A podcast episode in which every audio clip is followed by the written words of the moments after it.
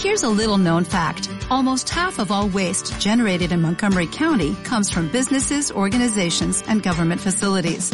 Reducing the amount of waste in your workplace will have a positive impact on our environment. It can also save you money on your disposal costs. Reducing waste and recycling at your business is easy to do and is the law in Montgomery County. Make it your business to recycle right. Learn more at montgomerycountymd.gov slash recycle right or call 311. Nutrición imperfecta. Con Marta Mármol.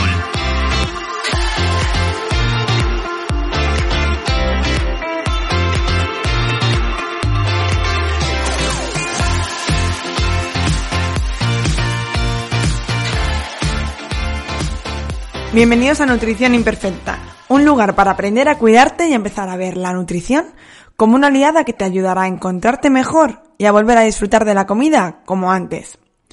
Creo que la salud tiene que ser integrativa, donde la alimentación y la salud intestinal tienen un papel fundamental en tu bienestar físico y emocional. Por eso en este podcast hablaremos de cómo mejorar tu salud yendo siempre a la raíz del problema, sin parches que solo camuflan tus síntomas. Si quieres que te acompañe personalmente para mejorar tu salud, puedes escribirme en martamarmol.com o apuntarte a mi newsletter donde recibirás consejos y trucos para tu día a día. Bienvenidos a Nutrición Imperfecta. Hoy es un episodio un poco especial porque con motivo de ser hoy 30 eh, de mayo, el Día Mundial de la Esclerosis Múltiple, he querido entrevistar a mis compañeros de proyecto y de paso pues presentaros este proyecto tan bonito. Antes de presentar y hablar con Pablo y con Laura, quiero hablaros de que es 180 grados el cambio, que es un proyecto precioso que se ha creado especialmente para eh, personas con esclerosis múltiple, para acompañar de forma personalizada en tres áreas básicas en, en esta patología, que es el bienestar emocional y mental, en ejercicio físico y en la nutrición tres áreas que muchas veces pues eh, no se les da la importancia que, que, tienen o no se les da el valor porque quizás no están dentro de, del protocolo habitual tras ser diagnosticados y puesto en tratamiento y en seguimiento y que, y que acompañado y de forma personalizada y, acomodándonos a las necesidades pues tienen mucha mejora y debería ser parte de, de este tratamiento completo. Eh, como luego hablarán mis compañeros más, eh, la enfermedad, eh, o sea, la esclerosis múltiple es llamada la enfermedad de las mil caras, porque es que cada persona que tiene esclerosis múltiple la vive de una manera, con unos síntomas, la siente, eh, entonces, por eso mismo, como os decía antes, un enfoque personal en el que nos adaptamos a las personas es fundamental y por eso, y por el conocimiento que tenemos justo los tres sobre esta patología, eh, nace este proyecto.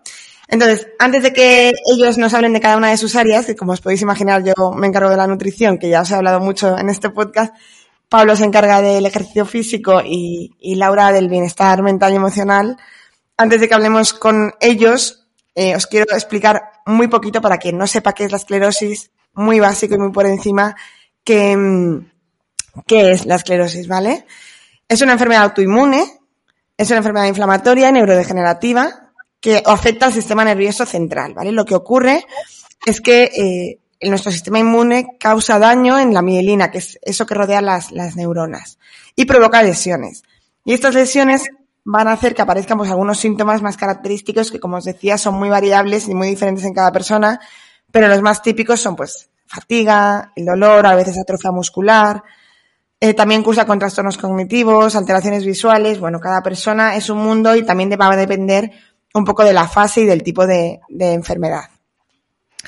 Es muy importante porque la esclerosis múltiple es la primera causa de discapacidad no traumática en adultos jóvenes, es decir, eh, afecta, bueno, afecta a muchísima gente joven, sobre todo más a mujeres, por ser una enfermedad autoinmune, y se diagnostica pues entre los 25 o 30 años más o menos, esto por supuesto puede variar, y la prevalencia de esta enfermedad va en aumento, por lo tanto estamos ante una patología que, que si podemos mejorar todos sus síntomas y, mejorar la calidad de vida de estas personas, pues es fundamental. Así que con todo este, con toda esta chapa introductoria que creo que era necesaria para poder contextualizar un poquito qué es esto, eh, os voy a presentar, bueno, eh, os saludo a los dos. Hola Pablo y hola Laura, muchísimas gracias. Buenos días, hola. Eh, voy a empezar eh, hablando de, bueno, os voy a presentar a Pablo, que Pablo, como os he dicho antes, es el encargado de mm, el ejercicio físico. Así que nada, antes de que os lo presente yo, que siempre lo va a hacer mejor él, eh, preséntate Pablo, cuéntanos quién eres, eh, a qué te dedicas y cómo has llegado hasta aquí. Bueno, buenos días antes de nada. Eh, bueno, como bien dices, mi nombre es Pablo Rey, soy licenciado en Ciencias de la Actividad Física y, el Deporte por la Universidad de La Coruña. Y bueno, al, poco de finalizar mi, carrera me surgió la oportunidad de, de iniciar, o sea, al poco, al poco de finalizar la carrera me surgió la oportunidad de iniciar mi trayectoria profesional en una clínica de, rehabilitación neurológica, un campo que, inicialmente era totalmente desconocido para mí, porque realmente la carrera no, es que se tocara demasiado, pero con el paso de, los años, que ya son más de 15, se ha convertido en una especialidad eh, para mí, prescribiendo ejercicio físico en, personas con patologías crónicas y entre ellas en, personas diagnosticadas con esclerosis múltiple. Eh, movido por un poco por la experiencia que me, que me ha aportado toda esta trayectoria profesional y porque personalmente también estoy vinculado de forma cercana a la enfermedad, ya que tengo a un, a un familiar diagnosticado con, con, esta patología, es lo que me ha iniciado a llevar a cabo este proyecto y así a poder ayudar a gente con, con esclerosis múltiple y sobre todo eh, también sin fronteras, ya que en el programa que ofrecemos en 180 grados el cambio es, es online, por lo que es accesible para, para todo el mundo. Eh, ¿Por qué es importante el ejercicio físico? En personas con esclerosis, porque claro, evidentemente lo es para todos, pero en personas con esclerosis, eh, ¿por qué es tan importante? Como bien dices, ya no solo es importante en el contexto esclerosis, eh, sino que, bueno, en la actualidad el ejercicio físico es, considerado como, en general, como signo vital que mejora la calidad de vida y con beneficios documentados en ciencia respecto a lo que aporta a la salud psicofísica. Con más motivo, cuando hay una, patología de por medio, como en este caso es, la esclerosis múltiple, eh, el hecho de no incurrir en el, sedentarismo es clave. El ejercicio es un arma muy potente para combatir los problemas motores que acompañan el, curso de, esta enfermedad y por medio del ejercicio físico se busca una serie de beneficios, eh, como puede ser no perder e incluso mejorar la capacidad de producir fuerza, eh, ayuda a combatir la fatiga, ayuda a mejorar los problemas de equilibrio, los síntomas de espasticidad, y, por supuesto, eh, los beneficios también a nivel psicológico que nos aporta eh, de forma general realizar ejercicio físico en relación al estado de ánimo, al bienestar, tu confianza, tu estima, etc. Eh, y por otra parte, también se sigue investigando otros posibles beneficios a través del entrenamiento de fuerza, en este caso, como es la, mejora de la transmisión neural, que, que, viene a ser, bueno, un poco la mejora de la calidad del impulso nervioso. Incluso también hay estudios sobre la reducción del nivel de citoquinas proinflamatorios que podrían reducir el nivel de, inflamación del sistema nervioso central. Eh, claro, esto digamos que es la parte bonita, pero bueno, después está el reto que supone el hacer ejercicio físico con regularidad y más aún, pues, como bien decimos, eh, con una patología. Y ya, bueno, en condiciones normales, pues bueno, tiene su punto de pereza, por decirlo de una manera, pues más aún cuando hay cierta problemática. Por eso es clave tener un, equilibrio emocional que nos permita afrontar eh, los días menos buenos eh, para así poder tener, eh, poner las ganas para poder hacer ejercicio, tener una alimentación adaptada al contexto esclerosis que ya de por sí, si bien ya tiene que ser específica, pues aún hay que sumarle también ese vínculo con el ejercicio para que nos dé ese aporte energético de cara a poder no solo entrenar, sino también al posentreno, a la, a la, a la recuperación del día, del día anterior. Vale, más o menos, eh, has dicho, eh, importante el ejercicio de fuerza, se ha visto eh, mejoras en la neurotransmisión. Eh, ¿Qué ejercicio es el más recomendable en general? Si se, ¿O hay un ejercicio recomendable para esclerosis o va a depender mucho de la persona? Ya. El movimiento es la base de nuestra, de nuestra interacción cotidiana eh, los, el movimiento se realiza tanto para, para, desplazarnos como para alcanzar objetos, relacionarnos con personas. Entonces, eh, la primera recomendación es moverse dentro de las capacidades físicas y condicionantes de cada persona, pero el movimiento. Eh, el ejercicio se considera como un medicamento terapéutico, mm, o sea, el medicamento terapéutico más potente que hay, no, no farmacológico, evidentemente, eh, pero eso sí, en una dosis adecuada. lo ideal es prescribir ejercicio físico de forma individualizada en relación a las capacidades de, cada persona, enfocado a la mejora tanto de la salud cardiovascular como, por otra parte, la mejora de la, producción de fuerza. Eh, lo más recomendado, eh, yo diría que es muy importante empezar algo, empezar por algo que realmente sea eficaz. dentro de eso no vale cualquier cosa, pero si esa pequeña pastilla de ejercicio diario eh, pero que sea lo adecuado, fundamentado principalmente en, la capacidad de, la mejora de la fuerza y, con los puestos adecuados, que son los que parecen a los, a los patrones motrices que utilizamos en, el, en nuestra vida diaria, como son sentarnos y levantarse y, traccionar y empujar con los brazos principalmente. Eh, dentro de ese entrenamiento de fuerza, eh, desde una doble vertiente, intentar no perder más fuerza de la que se haya ya perdido por la propia patología o por el propio sedentarismo en el que se incurre y eh, también, por otra parte, eh, ganar más capacidad de producir fuerza con la finalidad de afrontar los, síntomas producidos por la patología y, en definitiva, buscando una mejora de la capacidad eh, funcional general. Claro, es que no va a ser lo mismo una persona recién, recién diagnosticada que a lo mejor no tiene ningún síntoma físico, ¿no? Y que le puedes a lo mejor pautar de una manera a una persona que quizás ya tenga eh, síntomas físicos como tal, o ya tenga algún brote o, tenga alguna algún problema de movilidad. Sí, o sea, es tan variable incluso de lo que se haya hecho previo al diagnóstico como, como tú bien dices, desde donde se parte una vez diagnosticada, o sea, eh, el contexto individual es, es clave para, para, bueno, para, la posterior prescripción de ejercicio, en función de, eso, de, de dónde parte cada uno. ¿Qué sensaciones tienen tus pacientes al, al, entrenar? ¿Qué es lo que te refieren? ¿Qué es lo que te dicen? Pues mira, eh, noto esto o mejoro, lo noto en mi día a día aquí. Mira, eh, a corto plazo, que digamos que viene siendo lo que es eh, pues cada, sesión de entrenamiento. Eh, si se trabaja con un objetivo claro, diario, en función de cómo está esa persona en ese día, porque lo antes, cada día también se pueden dar variables diferentes, porque desde la temperatura ambiental, que si la espasticidad, la fatiga, cómo se haya descansado esa noche, cada día es distinto.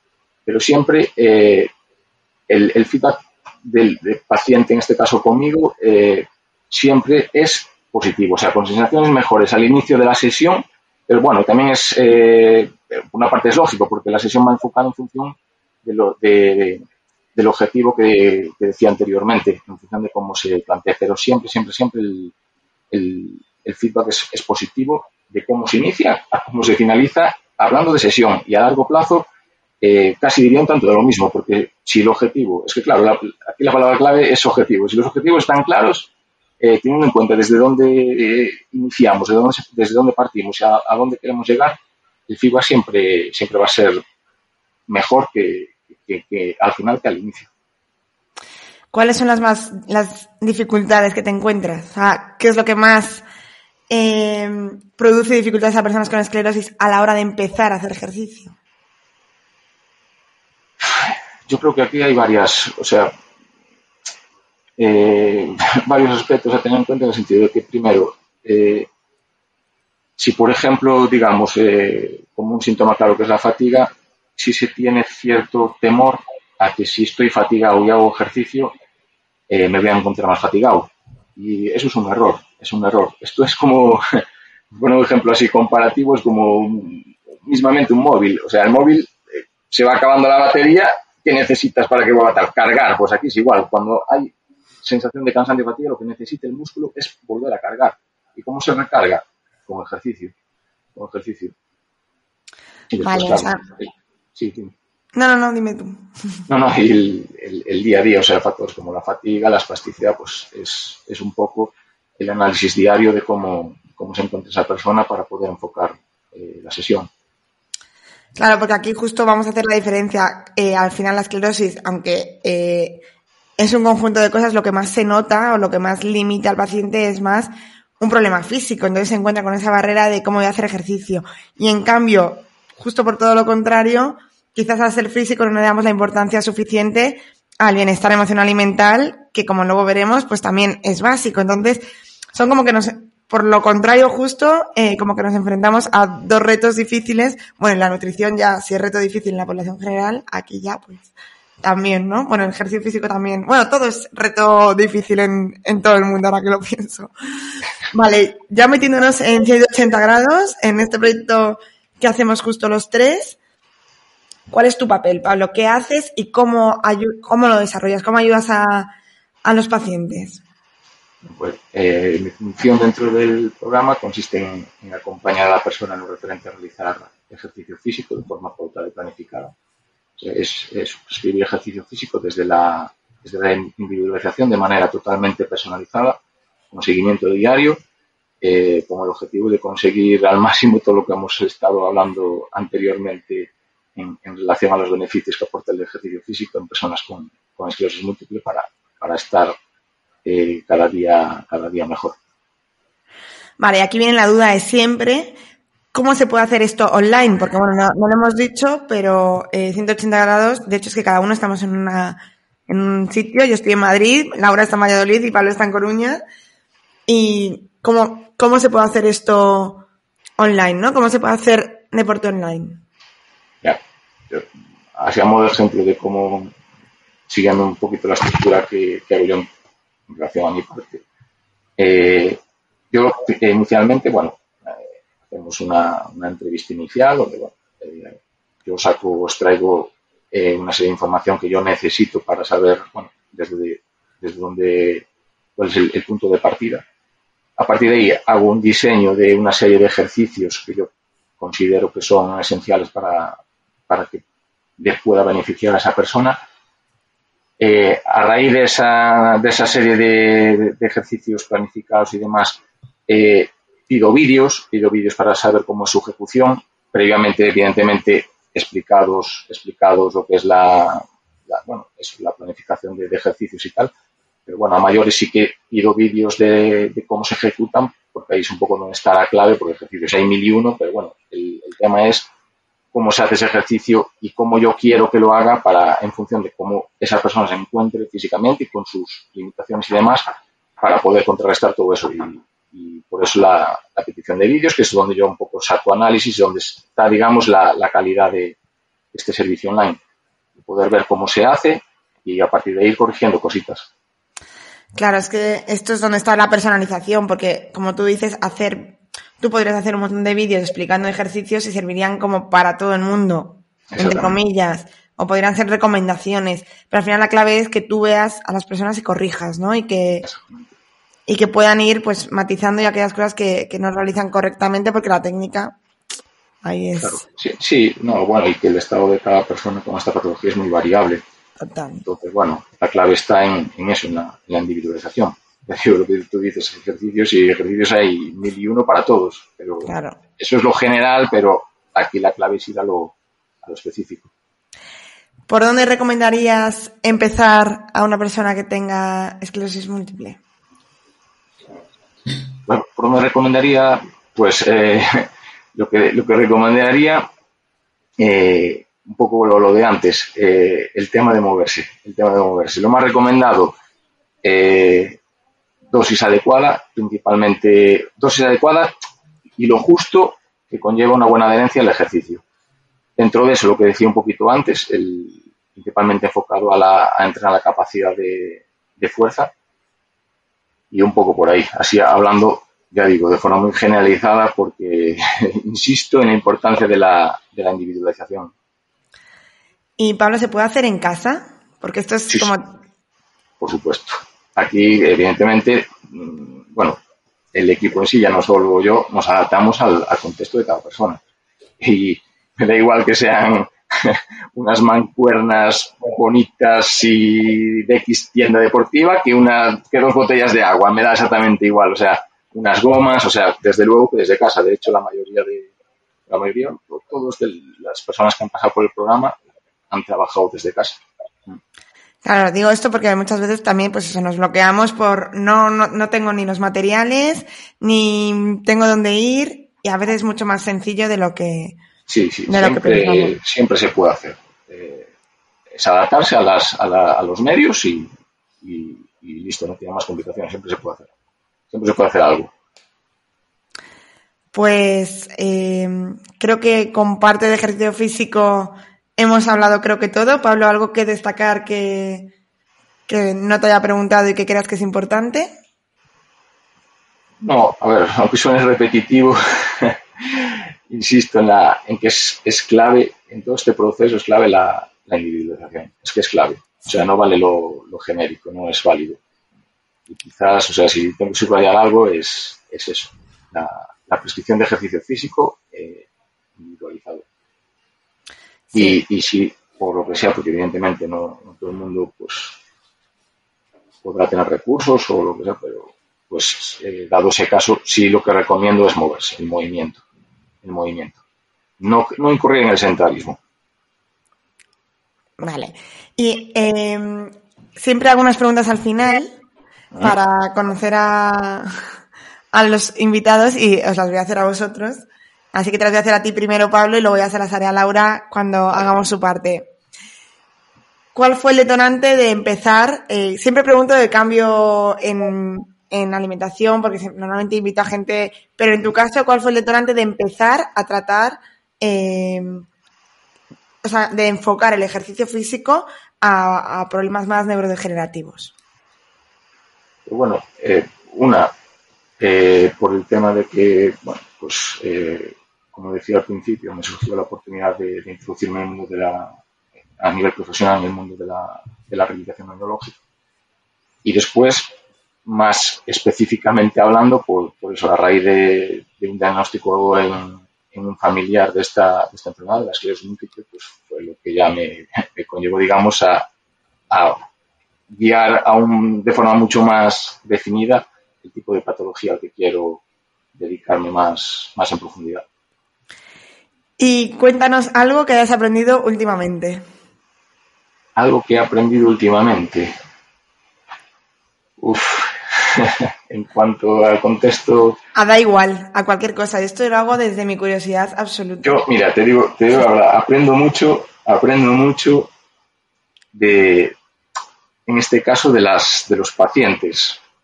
O sea, es, es un aprender diario porque siempre hay algo que te dijo, y, y, parece una tontería porque, ver, son, algunos son muchos años los que llevo tal, pero siempre hay algo en, eh, a lo largo de un programa de, de esto, de, prescripción de ejercicio y demás, que en cada persona siempre aprendes algo, algo, ya sea a nivel, ostra, pues, pues mira, esto pues no viene bien si está así, o sea, siempre hay algo, siempre hay algo. Y es lo que más, eh, o sea, eso a diario me sucede siempre, aunque sea un pequeño detalle, pero siempre hay algo que te aporta el paciente, siempre. Muy bien. Y nada, te iba a preguntar eh, que dónde podemos encontrarte redes sociales, pero es que Pablo es eh, todo lo contrario, así que si queréis encontrar a Pablo, o os vais a Coruña o en 180 grados, ahí lo tenéis. ¿No? Ahí estoy. Bueno, entre Laura y yo creo que le vamos a hacer eh, Instagram al final. pues muchas gracias, Pablo. Nada, a ti, por supuesto. Y ahora Laura, eh, que bueno, Laura eh, tiene como doble función en este equipo, bueno, tiene muchas, pero eh, por una parte que nos aporta esa parte como paciente de esclerosis y ahora nos lo cuenta muy bien y también es la encargada, como os decía antes, del bienestar emocional y mental tan importante que muchas veces pues no se le da ese, ese valor o por lo menos de primeras, luego ya cuando se descubre la importancia que tiene ya se potencia. Así que cuéntanos, Laura, quién eres eh, y a qué te dedicas y cómo has llegado ahora hasta aquí. Buenos días, eh, equipazo. Estoy encantada de estar aquí. Lo primero, gracias a todas las, eh, las, personas que nos vayan a escuchar y porque al final lo que invierten es su tiempo y el tiempo es lo único que no vuelve, así que gracias. ¿Quién soy yo? Pues bueno, eh, soy una persona que, he ido cambiando, he ido cambiando. Podría decir que me considero una persona bastante camaleónica según mi vida eh, ha ido modificándose. Eh, me considero una persona valiente, me considero una persona con un con una actitud ante la vida positiva. Creo que esto me ha ayudado tremendamente y a veces no es fácil. Me considero una persona sensible y me considero una persona que no está enferma. Es verdad que padezco una enfermedad, pero no me siento enferma. Y esto considero que también es bastante importante poder llegar cualquier persona con una patología a, este razonamiento. Estoy aquí porque, bueno, yo llevo 12 años diagnosticada de esclerosis múltiple. Eh, previo al, diagnóstico, yo ya llevaba más años con, esclerosis múltiple porque eh, seis años antes de que me, de, que me diagnosticaran esta enfermedad, yo ya tuve parestesias en la cara y ya hubo como un primer conato de que un neurólogo les dijese a mis padres que tal vez podría ser esto, pero luego lo rechazó. Entonces se quedó ahí, mis padres sintieron una preocupación, pero bueno, como vieron que yo iba bien eh, o que no me volvía a pasar eso, pues se quedó ahí por las lesiones que luego encontraron tras mi diagnóstico, efectivamente vieron que yo padecía eh, esta enfermedad eh, o convivía con esta enfermedad desde bastantes años atrás. Entonces, diagnosticada mm, desde hace 12 años, con esclerosis múltiple probablemente 18 o 20 años. ¿Por qué estoy aquí? Pues porque tuve una llamada a mi interior bastante profunda. Yo he pasado muchas fases con la esclerosis múltiple, me, la diagnosticaron muy joven y fue complejo porque yo quería seguir teniendo 26 años y claro, lo hice a pesar de mi salud. Entonces seguí viviendo la vida de una persona de 26 años sabiendo que no tenía que vivirla así porque me estaba, porque me daban más brotes. O sea, al principio fue bastante caótico, me dieron bastantes brotes. Eh, con el paso del tiempo, pues bueno, encontré un trabajo, un trabajo estresante, un trabajo que me gustaba mucho, pero que yo también me exigía mucho porque era de comercial y al final, cuando uno se dedica a las ventas, eh, y además es que a mí me va en la sangre. Y estuvo muy bien durante muchos años, la verdad. Luego fui mamá, eh, tuve hábitos de vida insalubles. Esto es importante decirlo porque ahora el por qué estoy aquí hoy es por eso. Hubo un momento en mi vida en el que nada estaba bien. Eh, yo tenía un niño sano, un marido estupendo, una casa, eh, un trabajo en el que se me reconocía, pero yo no me sentía bien. Y es que yo había tapado mi enfermedad durante muchos años, había convivido en paralelo, o sea, tenía como dos mundos internos y eso tuvo un, un factor bastante bastante estresante para mí interno, que además le mostraba externamente de una manera totalmente desadaptativa, porque no me expresaba con respecto a mi enfermedad, pero claro, yo eh, la sentía. ¿Qué pasó? Pues que al final empecé a tener eh, malas relaciones con las personas más cercanas y hubo un momento en el que me paré y, gracias a Dios llegué a ese entendimiento de que no podía cambiar el mundo entero para que yo estuviese bien, sino que era yo la que tenía que cambiar para yo estar bien justo ahí eh, de manera causal, porque yo en las casualidades no, no, no creo y creo que 180 grados es producto de la causalidad, nada de la, casualidad. Em, pues empecé en un curso que, con el que todavía sigo de crecimiento personal y eso me llevó a tomar ciertas decisiones importantes para mi vida como que quieres, dónde quieres estar dentro de 10 años. O sea, ¿quieres estar donde estás hoy? Y la respuesta era no. La siguiente pregunta fue bastante dolorosa. ¿Qué estás haciendo para cambiarlo? Y la respuesta era nada. Entonces, evidentemente, si no hacemos nada para cambiar nuestra vida, vamos a seguir estando donde estamos. Lo siguiente que hice fue eh, matricularme en un máster en Madrid de coaching, inteligencia emocional y PNL. Y fue brutal porque vi como de manera sencilla no fácil, se podían cambiar muchísimo las, estructuras mentales, el comportamiento humano, el cómo continuar, cómo seguir adelante. Y, yo me vi cómo mi vida cambiaba en apenas seis meses. Me di cuenta de un montón de cosas. Es verdad que luego hay un trabajo constante y continuo, pero esas dificultades que yo tenía cuando me, paré, me paró la vida y dije, a ver qué pasa aquí, las había dejado de tener. Y una de ellas eh, había sido reconocer mi enfermedad. Creo que pasaron prácticamente 10 años hasta aceptar que padecía esto, porque no lo podía decir en alto. Me causaba muchísimo dolor el ser vulnerable. Y claro, ser vulnerable me causaba dolor porque pensaba que era lo contrario a la valentía. Y que va, son hermanos. La vulnerabilidad y la valentía son hermanos. Yo puedo ser vulnerable, pedir ayuda, pero la valentía es levantarte del suelo y seguir adelante. Entonces hubo un momento en el que me dijeron, bueno, ¿y de qué quieres? Yo seguía con mi trabajo. ¿De qué quieres hacer el proyecto? Porque había un proyecto de fin de máster. Fue un máster que duró un año y pico, o sea, fue un máster bastante profundo. Y solamente se me venía una persona a la cabeza, era yo hace 12, hacía 10 años. Y después descubrí que, que también era para mí en esa Laura de hacía un año.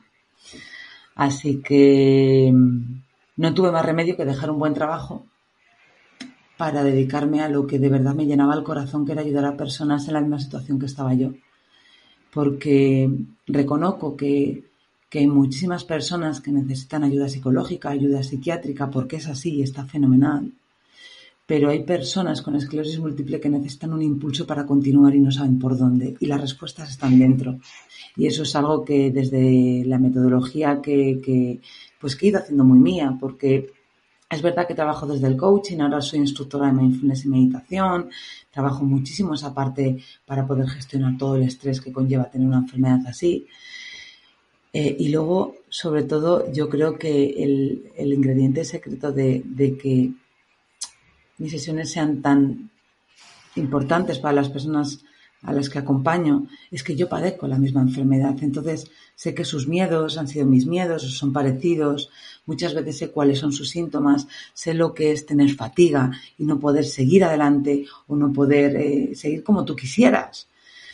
Entonces en ese reconocimiento traspasa, traspasa todo, porque se ven que pueden hablar con claridad con una persona que les entiende y eso es más o menos lo que soy y por qué estoy aquí.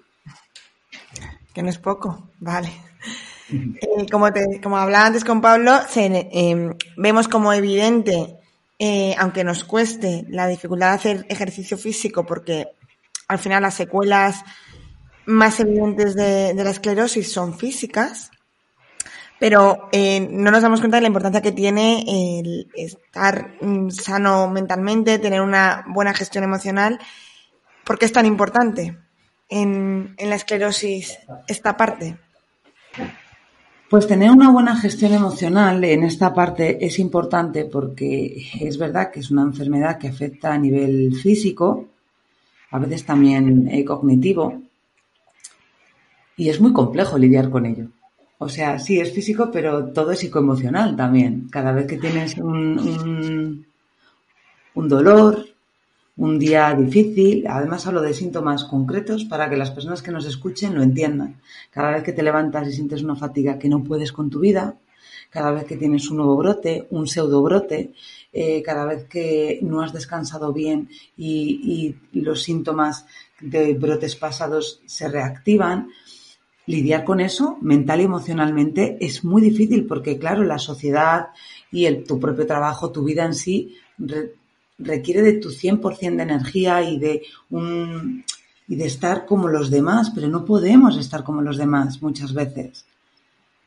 Poder gestionar eso, darte tus espacios, darte tus tiempos, comprenderte, saber tener una comunicación eficaz con, con, las personas que te acompañan para poder decir realmente qué es lo que te pasa y cómo te sientes, es vital para poder seguir adelante. Además, como tú has dicho, normalmente son personas jóvenes a las que se les diagnostica esta enfermedad, personas con una vida por delante, toda la vida por delante. La sociedad tiene que poner, eh, la sociedad y las propias personas que padecemos esta patología, tenemos que querer vivir. Y querer vivir significa comprendernos y entendernos desde dentro, y saber qué es lo que nos viene bien, qué es lo que nos viene mal, saber decidir qué es lo que nos gusta, qué es lo que no, hasta dónde podemos dar de nosotros mismos. Porque en, esas decisiones, en, esas, en esa conciencia reside el bienestar. Y claro, no hay otra manera de poder llegar aquí que un autoconocimiento profundo de ti mismo. ¿Qué importancia se le da a esto desde el tratamiento convencional? Em, por mi propia experiencia, nada. Por experiencia de otros pacientes, algunos sí que les han propuesto ir al psicólogo, pero claro, el psicólogo en la seguridad social es lo que es, tiene el, tiempo que tiene, porque no hay psicólogos en la seguridad social, o sea, salen 15.000 plazas de médicos eh, anuales y de psicólogos 200. Imaginaos la, la desproporción, 200 para todo. Entonces el psicólogo está súper saturado y llega lo que llega, además de que tardan un montón en darte cita para poder acudir a un psicólogo. Em, y no hay más. O sea, a ti te diagnostican, te dicen hábitos de vida saludable, sigue con tu vida normal y no te estreses. Claro, tú llegas a tu casa, tienes una enfermedad degenerativa sin cura de dudosa evolución, eres joven, tenías un montón de sueños, se te han caído todos al suelo, ¿quién soy yo? Ya no soy yo, eh, ¿qué va a ser de mí? Y no te estreses, ten tu vida normal, es imposible. Claro, y hábitos de vida saludables es un concepto tan grande. ¿Qué es hábitos de vida saludable? Porque eh, con nutrición, eh, come sano. Bueno, es que hay cada mito en nutrición que, que no. Eh, hay esto en general, pero luego si encima queremos especificar, va a ser diferente. Y como hablaba antes Pablo con el ejercicio, claro, es que no va a ser lo mismo para un chico de 18 años sin ningún tipo de problema que se le pueden pautar eh, algunos ejercicios a una persona con, con esclerosis en cualquiera de sus fases. O sea, si ya dentro de la esclerosis varía mucho, pues claro, la gente se encuentra con, con un ordenador de internet delante y en internet hay, puf. Pues Yo siempre digo que en internet está todo, o sea, que si quisiésemos está todo, pero claro, está todo mezclado, una aguja en un pajar, entre mucha yo creo que los hábitos de vida saludable eh, lo que te hacen es liarte mucho más. ¿Por qué? Porque te dicen hábitos de vida saludable, come bien. Y claro, tú tienes en la cabeza eh, lo que es comer bien, lo que has comido en tu casa de pequeña. Y mi madre eh, era, es una excelente cocinera, es maravillosa y ha cocinado súper bien toda la vida, pero había cosas que inflaman. Hay cosas que inflaman. Era un cocidaco pues a ver en qué contexto, cómo me sientan a mí los garbanzos. O sea, es que hablamos de no inflamarnos. Eso, Marta, mejor que tú, nadie lo sabe. Eh, el deporte igual, en qué, de, dónde partimos. Eh, haz deporte. Imagínate que te pones a correr y no sabes cómo correr y tienes una lesión, eh, o, sea, te ha afectado una pierna y corres mal y te caes y eso te lleva a no hacer más porque te entran los miedos vamos a, fijar un contexto y, claro, de aquí nace 180 grados de, la importancia de esas tres áreas, de las tres áreas que estamos hablando. Eh, ¿Cuáles son los puntos o las fases, o no sé cómo decirlo, en el que el paciente con esclerosis necesita más esta, este apoyo emocional? Eh, o sea, están, están, iba a decir diagnosticados, eh, los tienes analizados y, ¿Y encontrados? Pues mira, yo creo que una persona con esclerosis múltiple, tras el diagnóstico de esclerosis múltiple, deberían de remitirle a un psicólogo o de tener un apoyo psicoemocional o de ir a terapia o de mm, estar con... y esto, ojo que no me... yo al principio renegué de ello, pero ahora veo la importancia de tener un grupo de personas con esclerosis múltiple en las mismas condiciones para poder hablar. En las mismas condiciones es importante porque yo recuerdo cómo salí del hospital y me fui a la Asociación de Valladolid y cuando llegué allí, el comentario de una persona que estaba allí que además lo haría de manera positiva, o sea, yo no lo tengo, o sea, lo tengo súper claro, pero claro, ¿qué daño me hizo? Me dijo, ¿qué haces aquí? Digo, bueno, pues he venido a ver en qué puedo ayudar, asociación, tal. Ay, qué bien, yo hace cinco años estaba como tú, esta persona estaba con muletas. Estaba con muletas y con una psicomotricidad muy difícil, claro. Me vio la psicóloga, eh, estuvimos hablando, nada, la psicóloga era la persona que como que daba la bienvenida a los nuevos socios. Yo no sé ni lo que me dijo y salí para no volver jamás. Claro. Fue un, además fui yo sola, fue como wow. Creo que sería eh, muy positivo que hubiese asociaciones en las que se distinguiese un poco el grado de avance de la enfermedad, sobre todo para los recién diagnosticados, porque es un shock. También creo que se necesita ayuda cada vez que hay un brote nuevo o cada vez que la progresión de la enfermedad, porque cuando pasas a primaria ya no hay brote, sino que vas degenerando. Es degenerativa, entonces es así. Pero considero que hay una parte fundamental que no se está hablando de ella y que es lo que me encuentro, que son personas con un diagnóstico ya prolongado, o sea, que llevan 5, 6, 7, 10, 15 años con esta patología, que jamás han hablado de ella o han hablado muy poco, que se han encerrado en ella, que viven en dos mundos totalmente, em, o sea, viven con la esclerosis múltiple dentro de ellos y luego no hablan de la esclerosis múltiple. Entonces, son dos mundos y a veces viven de manera desadaptativa, que no son capaces de decir lo que quieren, lo que sienten, lo que, lo que necesitan y se crean tales confusiones mentales y emocionales porque no están yendo en, coherencia. Dicen, hacen, piensan y sienten cosas diferentes. Imaginaos que yo estoy muy cansada y digo que sí que voy a salir esta noche porque no soy capaz de decir no. Eso hace que tu autoestima se rebaje al cero. Y claro, todo esto, lidiar con ello es, es complejo. Así que yo diría que tendría que haber apoyo durante prácticamente toda la patología, pero sobre todo tiene que haber un reconocimiento de quién soy. O sea, como un volver a ti, quién soy qué quiero hacer con mi vida. Es súper importante el conocernos y no nos conocemos. Ya. Sí, porque además eh, lo que tú dices, eh, yo también me estoy encontrando a gente que ha negado la, la enfermedad, claro, porque al principio puedes negarla muchas veces, ¿no? O sea, a lo mejor te diagnostican porque sí que tienes algunos síntomas, hormigueos o alguna parestesia, te lo diagnostican, pero tú puedes más o menos seguir con tu vida.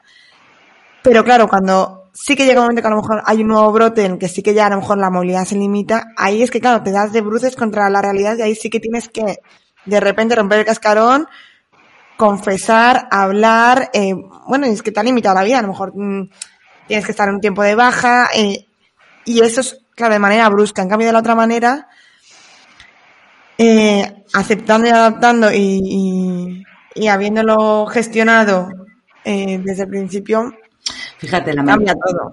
Marta, la mayoría de las veces las personas no solemos hablar de, de la esclerosis múltiple por no hacer daño a la familia. Es terrible, porque la familia sabe que no estás bien, además tú no te abres, te cierras y tú no quieres hacer daño a la familia. Y, qué bonito sería poder hablar todos desde lo que sentimos y podernos ayudar los unos a los otros. Claro, yo lo digo ahora que, es, que he aprendido a hacer esto, pero durante muchos años, y por eso me gusta poner esto encima de la mesa. Yo no he sido siempre así. Y me doy cuenta de que así soy mucho más feliz. Porque puedo reconocer, incluso delante de mi hijo de cinco años, que estoy cansada y que me voy a la cama y esto es muy bonito para él y para mí. Claro, pero bueno, que lo puedas hablar, más que un yo puedo, es un trabajando no se puede llegar a esto. O sea, claro, claro. Puedes hacerlo tú. Claro, claro. Sí. Em, ¿Cuál es tu papel y qué haces en 180 grados?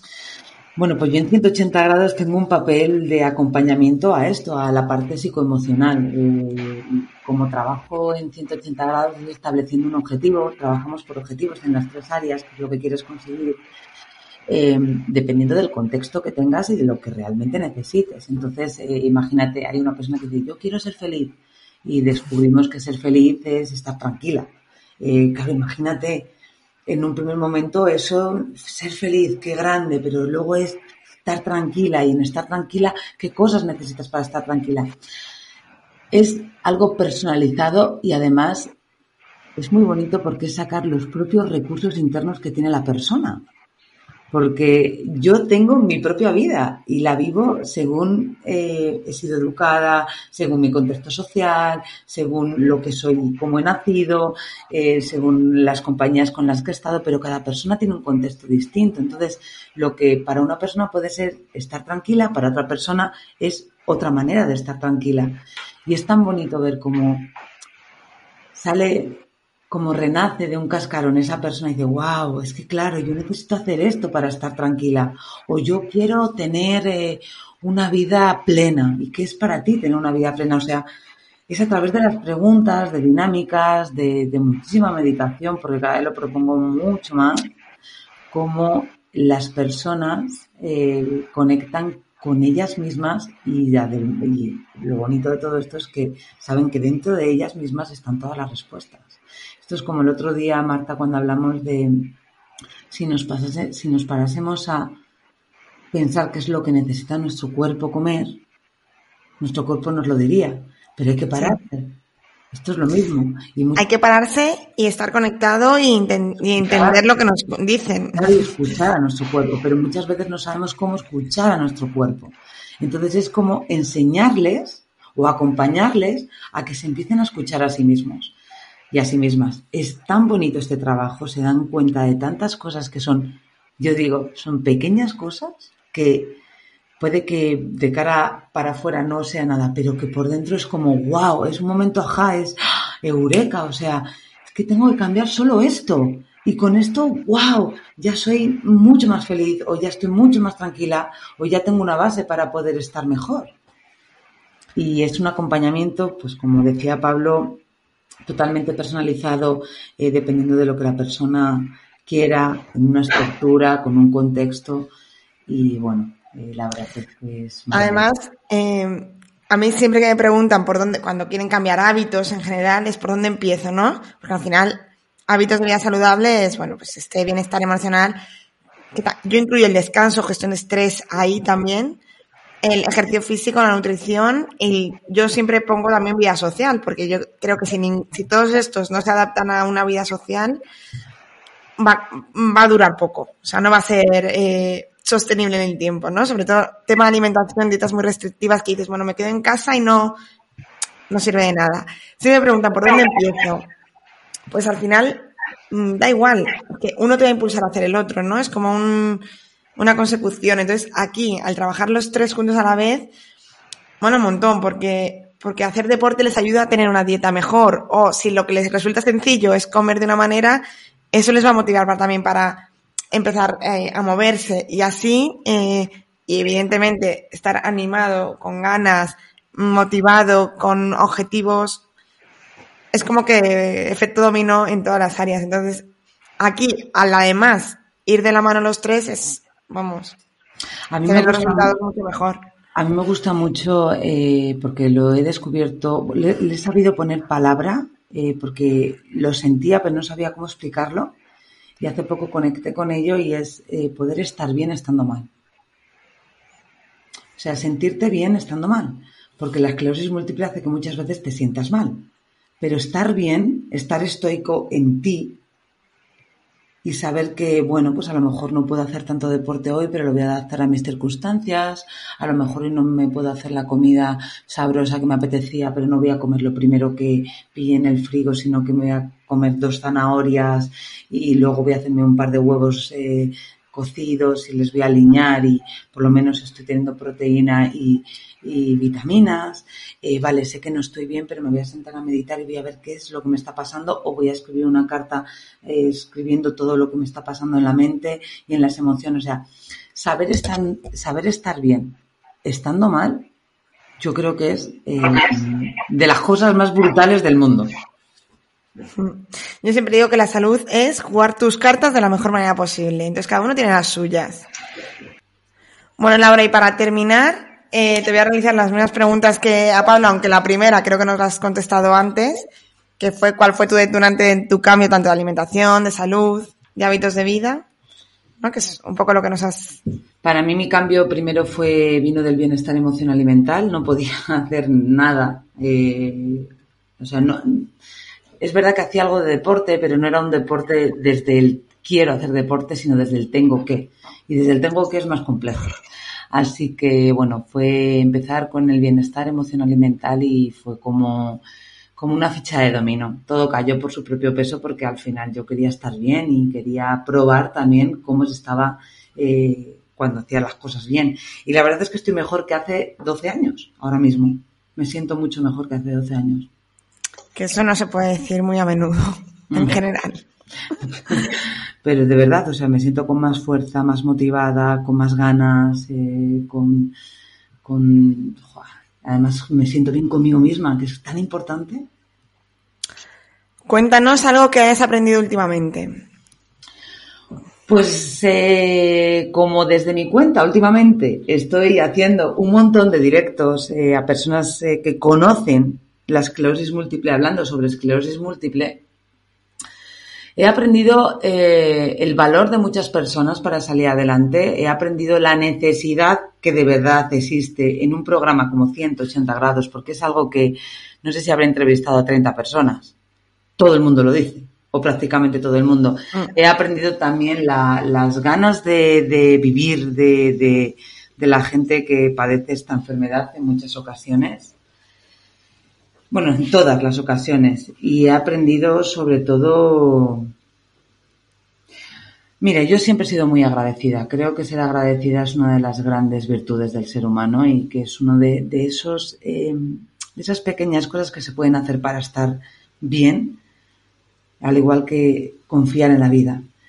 He aprendido a ser más agradecida todavía por, por la suerte que tengo de, de contar con personas eh, como vosotros a mi lado, de poder hacer lo que estoy haciendo, de poder estar feliz cada vez que me levanto porque voy a trabajar en algo que me apasiona, de saber que tengo una vida que yo la elijo cada día. Así que bueno, he aprendido todavía a ser más agradecida gracias a estos últimos 15 días que la verdad es que están siendo súper nutritivos.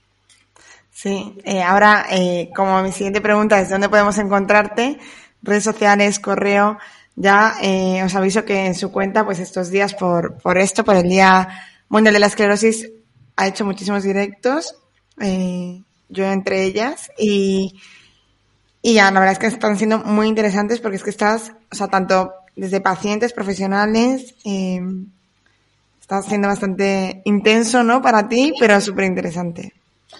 Está siendo intenso, interesante y lo que más me gusta es que está sirviendo de ayuda a los demás. Hoy me escribió un mensaje una persona que me dice, estoy más enganchada que una serie de Netflix. Digo, cuidado Netflix, que allá vamos.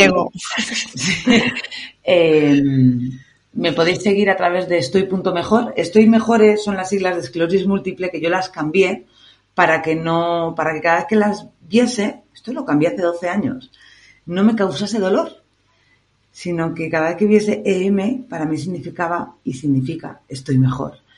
Así que eh, si me estáis escuchando alguna persona que tiene esclerosis múltiple, por favor cambiaros esas, eh, esas dos palabras y poneroslas y adaptarlas a vosotros para que cada vez que lo veáis os hagáis un guiño a vosotros mismos y digáis, pues mira, estoy mejor, eres más, estoy maravillada, estoy maravillado, lo que sea pero es importante hacerlo nuestro y bonito. También me podéis encontrar en lauraverdugarcía.com. Tengo una web. Me podéis encontrar en 180 grados el cambio, que estoy enamoradísima de este proyecto.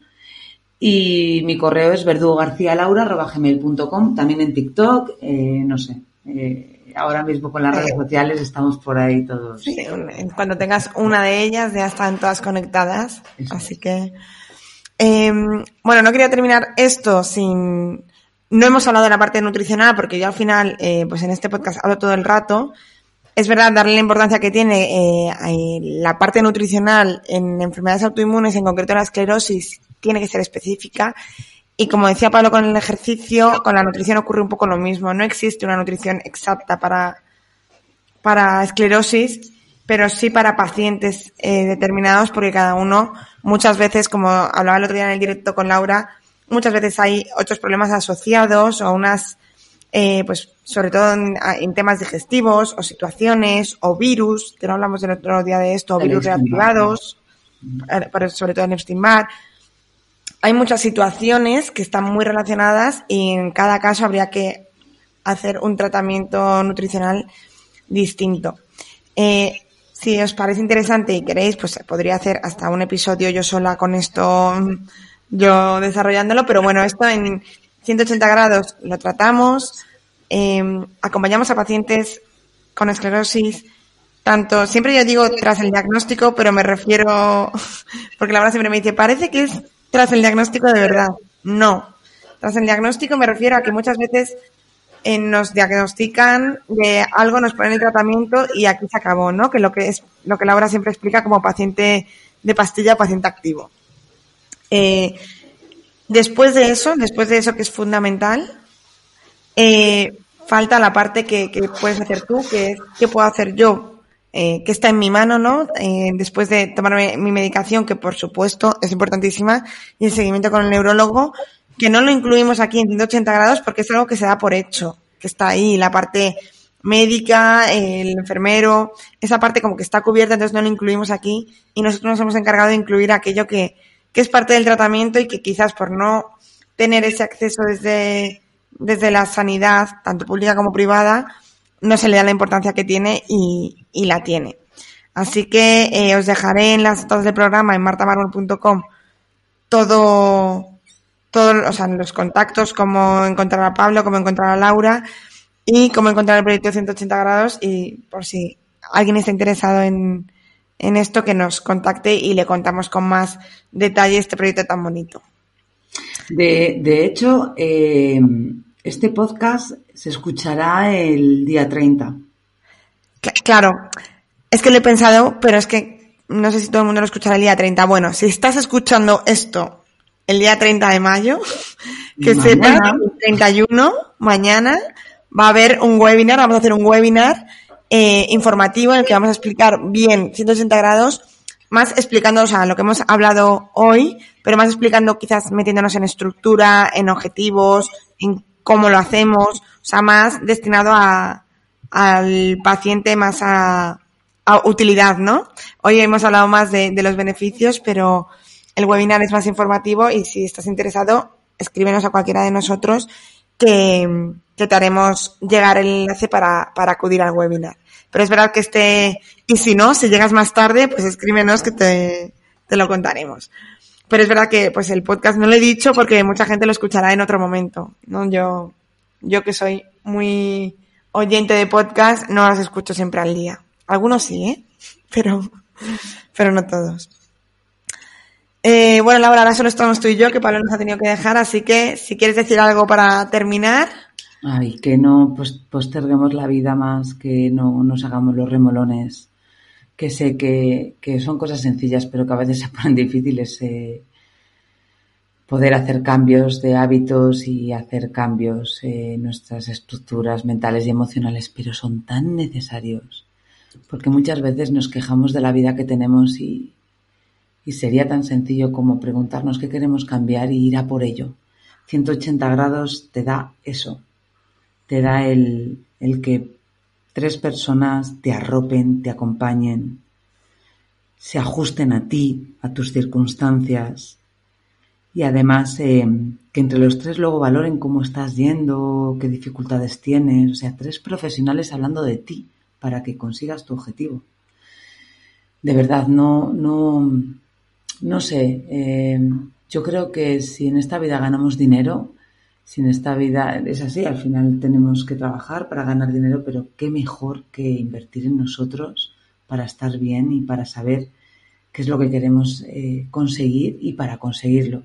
Porque 180 grados además es un programa muy bonito en el que no nos gusta la dependencia y al final lo que te damos, lo que damos es unas, un acompañamiento personalizado para que veas cómo puedes tú después manejarte y poco a poco irte soltando, porque nosotros no queremos que estés con nosotros siempre. Nosotros queremos que tú eh, sepas cuáles son tus herramientas para estar mejor y que las desarrolles y nosotros te acompañamos a que hagas eso para que llegue un día que nos digas, pues hasta aquí he llegado. Y nosotros te diremos, pues fenomenal, buen camino y aquí estamos para lo que necesites. Y eso es tan bonito. Sí, totalmente. Bonito, porque soltar, que... o sea, es que es, no es algo que se necesite toda la vida. Es algo que en cuanto lo aprendes y lo adquieres, ya puedes volar solo totalmente. Efectivamente, es tan bonito este acompañamiento, es tan desde el corazón que, bueno, eh, si quieres cambiar, cambia, desde luego, y si quieres cambiar con personas que entienden, que empatizan, que saben de lo que están hablando, pues en 180 grados estarás bienvenido o bienvenida cuando quieras y lo desees. Y eso es lo que puedo decir, que no hay tiempo que perder, no podemos perder tiempo, ya no podemos perder más tiempo. Sí, que bueno, pues con esto yo creo que finalizamos. Muchísimas gracias, Laura. Y, bueno, eh, para cualquier cosa os dejaré todos los enlaces. Y hasta aquí el episodio de hoy. Espero que os haya gustado. Para mí es bastante especial porque es un proyecto muy bonito que está empezando y que ya tiene muy buenos resultados. Así que como siempre te recuerdo que todas las notas del programa están disponibles en martamarmol.com. Si quieres eh, ponerte en contacto con nosotros a través del proyecto de 180 grados El Cambio, puedes escribirme a mí, pero también te dejaré un correo con el que ponerte en contacto directamente, aunque también nos puedes encontrar en redes sociales. Y como siempre, y hoy más que nunca, si crees que esto le puede interesar a alguien, si conoces a alguien a tu alrededor que tenga esclerosis múltiple, da igual en el momento en el que esté, em, puedes ofrecerle que escuche este episodio, puedes ofrecerle que nos conozca y si podemos ayudarle en algo, en, estas tres áreas tan importantes que no le damos tanta importancia muchas veces, pues eh, estaré encantada y seguramente os agradecerá. Nos escuchamos aquí en el siguiente episodio, en Nutrición Imperfecta.